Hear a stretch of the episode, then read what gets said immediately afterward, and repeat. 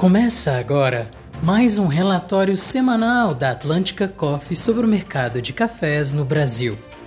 Confira os destaques de 21 a 25 de fevereiro de 2022 sobre a Bolsa de Nova York e o dólar.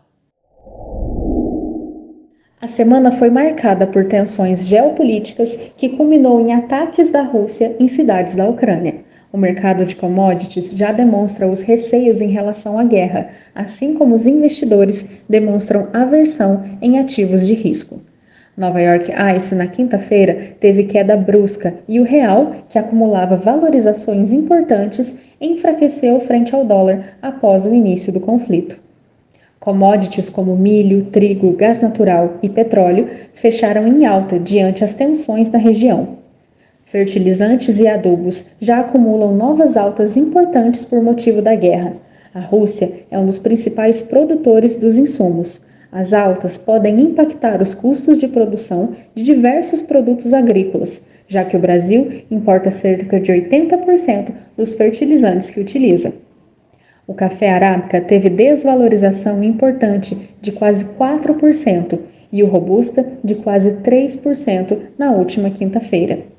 A Rússia é um importante consumidor de café verde brasileiro e o segundo maior importador de café solúvel no Brasil.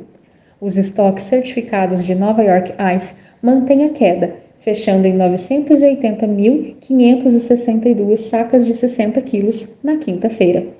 A guerra traz um ambiente de risco e preocupação para a humanidade e para as economias globais que ainda não se recuperaram dos efeitos do Covid-19, da crise logística global e das altas inflacionárias.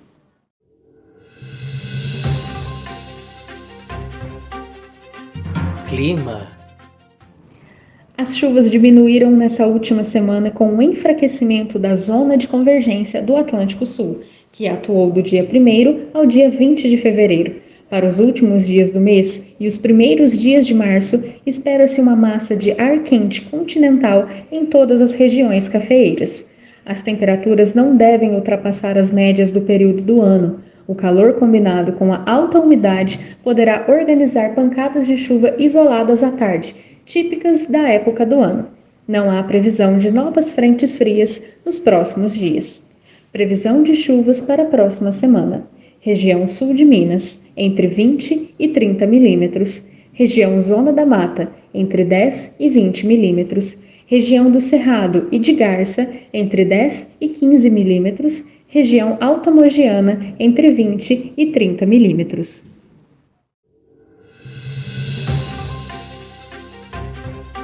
Mercado Doméstico e FOB Mercado doméstico desaquecido principalmente com a valorização do real e quedas importantes em Nova York ICE. Poucos negócios reportados na semana.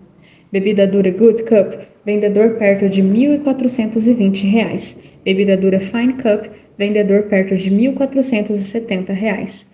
Rio Minas 1718 a R$ 1.470 e bica corrida com 30 de cata, aproximadamente R$ 1.400. 600 defeitos perto de R$ 1.370.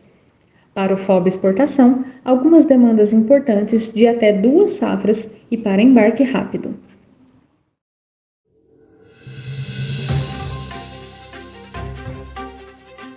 Logística. O cenário logístico ainda está delicado. O estoque de equipamentos padrão alimento segue em nível crítico, o que tem ocasionado constantes atrasos. Antes dos ataques da Rússia, era esperado por alguns agentes marítimos melhorias significativas para o segundo semestre do ano. Porém, alguns armadores já emitiram um comunicado sobre a interrupção da confirmação de novas reservas para a Ucrânia. Novas reservas apenas para meados e final de março, ainda assim com restrição de horário e espaço. Portos dos Estados Unidos e Europa apresentam situação mais crítica, com muitas solicitações de reserva declinadas. HSUD e MSC têm sido os armadores com maior sucesso na obtenção de reservas, porém, o efetivo embarque ainda dependerá da disponibilidade de equipamento padrão alimento.